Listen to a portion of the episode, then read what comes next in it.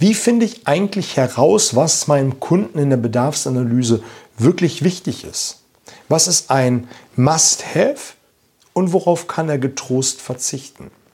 Dieser Frage werden wir heute in dieser Episode nachgehen. Herzlich willkommen, mein Name ist Oliver Busch und ich bin der Nichtverkäufer. Und ich helfe Vertrieblern dabei, deutlich mehr Umsatz zu generieren, ohne unnötig Zeit, Geld und Ressourcen zu verbrennen. Das ist eine Frage, die ich eben gestellt habe, die ich häufig gestellt bekomme. Und ich möchte in dieser Episode mal ein wenig genauer darauf eingehen. Aber nochmal ein Hinweis auf die letzten Episoden, die ich hier veröffentlicht habe. Wenn du sie nicht gesehen hast, schau einfach mal nach. Das wirst du hier bei IGTV oder als Podcast alles äh, dir anhören, ansehen können, je nachdem, auf welchem Kanal du unterwegs bist. In den letzten Wochen habe ich die Frage aufgegriffen, welche Frage du in der Bedarfsanalyse unbedingt stellen solltest. Und eine Frage ist unter anderem, was ist Ihnen wichtig, wenn Sie heute bei mir ein Haus kaufen? Was ist Ihnen wichtig, wenn Sie heute bei mir ein Auto kaufen? Oder wenn du es im Freundeskreis anwenden willst, was ist dir wichtig, wenn wir heute Abend zum Italiener gehen? Und darauf wird dein Gegenüber, dein Kunde, ja eine Vielzahl an Kriterien nennen. Er wird sagen, das Auto muss äh, vier Türen haben, also ein Fünftürer sein. Er sollte ordentlich PS unter der Haube haben. Bei der Immobilie kann es sein, er muss einen Balkon haben, muss eine Dachterrasse haben. Und wenn wir beim Italiener sind, kann dein Freund, deine Freundin sagen, es ist wichtig, wenn dort auch vegane Speisen angeboten werden. Und er muss eine gute Rotweinauswahl haben. Und, und, und, dann kommen einfach Dinge auf den Tisch. Und in den letzten Wochen haben wir besprochen, dass du dann weiter die Frage im Fluss hältst, was ist dir außerdem wichtig, was sonst noch. Also, dass du wirklich alles aus deinem Kunden herausholst, um wirklich zu verstehen, was ihm wichtig ist. Und dann fängst du an zu priorisieren, was ihm von diesen Punkten am wichtigsten ist. Aber nichtsdestotrotz gibt es manchmal Dinge, die in den Zeilen dazwischen kommen, wo man einfach mal raushören kann und wo du auch schon dir im Vorfeld ein genaues Bild machen kannst und da darfst du auf die Worte achten, die dein Kunde nennt. Und das möchte ich dir heute verraten. Ich wollte dir noch mal einen kurzen Rückblick geben, damit du dir noch mal in Erinnerung rufst, was du auf jeden Fall benutzen solltest in der Bedarfsanalyse, nämlich die Kriterienfrage. Das ist sowieso eine Frage, die in meiner Welt jeder Verkäufer, jede Verkäuferin unbedingt drauf haben sollte. Und dann natürlich das Ganze im Fluss halten.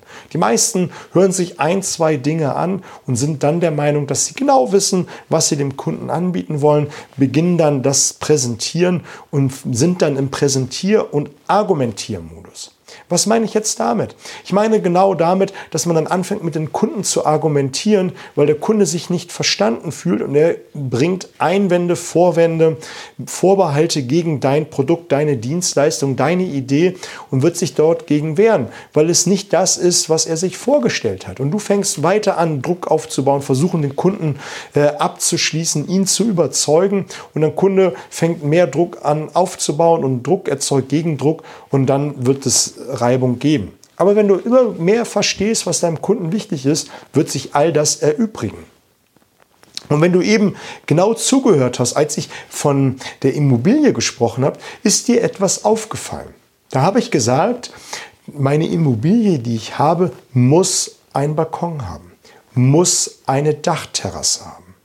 Wenn dein Kunde so etwas sagt wie muss, dann ist das nicht verhandelbar. Das heißt, wenn du ein, wenn du ein Portfolio an Immobilien hast, die alle kein Balkon, keine Dachterrasse haben, dann wirst du ihm nichts verkaufen. Er hat gesagt, es muss ein Balkon haben, es muss eine Dachterrasse haben. Das ist ein Kriterium, was unumstößlich ist. Hingegen, wenn ein Kunde sagt, es muss eine Dachterrasse haben, sollte auch einen Balkon haben, kann es durch untergeordnete Kriterien aufgefangen werden. Das heißt, wenn du sagst, es muss ein Balkon, er muss eine Dachterrasse haben, sollte einen Balkon haben, wäre schön, wenn noch ein großes Grundstück mit dran wäre, mit großem äh, ähm, Grünbestand, großen Waldbestand vielleicht noch und wäre schön, wenn in der Nähe noch ähm, eine gute Verkehrsanbindung wäre. Wenn du damit punkten kannst, also äh, wäre schön Kriterien oder sollte äh, noch ein großes Grundstück haben, dann kannst du den fehlenden Balkon damit auffangen. Aber dieses Muss-Kriterium, das musst du erfüllen. Wenn du das nicht kannst, bist du raus. Ist aber auch gut für dich, weil du dann weißt, dass du den Kunden sowieso nichts verkaufen kannst und kannst ihn vielleicht an einen Kollegen verweisen, der so etwas im Portfolio hat oder der diese Dinge erfüllen kann. Da brauchst du nicht viel Zeit, Energie und Ressourcen aufbrauchen, indem du versuchst, diesen Kunden davon zu überzeugen, was du am Ende sowieso nicht schaffen wirst. Wenn du es doch schaffen wirst, ist dein Kunde unzufrieden, wird stornieren oder schlecht über dich reden und über dich schlechten Leumund verbreiten. Also, das nur mal so als Hintergrund. Also, das erste ist, was du unbedingt äh, wissen musst, ist, ein Muss-Kriterium kannst du nicht verändern. Der zweite ist ein Sollte. Also, wenn dein Kunde sagt, sollte einen Balkon haben, sollte ein großes Grundstück hinten mit dran haben und wäre schön, wäre der dritte Punkt, wäre schön, wenn noch ein Wald mit hinten dran wäre. Dann kannst du das erfüllen, wäre halt nur schön. Also von der Reihenfolge muss, sollte, kann beziehungsweise wäre schön. Es ist so die Reihenfolge und du kannst mehrere wäre schön, kann gegen ein sollte tauschen. Wichtig ist einfach nur, dass du verstehst, dass es dort auch eine Reihenfolge gibt und dass du herausfindest, wie beim Kunden das ist und dass du genau darauf achtest, während du zuhörst, Zuhören ist in dem Moment voller Fokus auf deinem Kunden und nicht mit halbem Ohr hinhören, weil du dir schon sowieso deine Meinung gebildet hast über das, was deinen Kunden vielleicht interessiert. Also genau zu hinhören, was deinem Kunden wichtig ist, damit du später richtig punkten kannst. Ich weiß, war ein bisschen viel, war ein bisschen technisch, aber ich denke, wenn man sich mal darauf einlässt und genau hinhört, wirst du schon wissen und verstehen, worum es in dieser Episode geht. Wäre aber trotzdem über ein Feedback dankbar. Wünsche dir einen grandiosen Tag. Mach's gut, bis auf bald.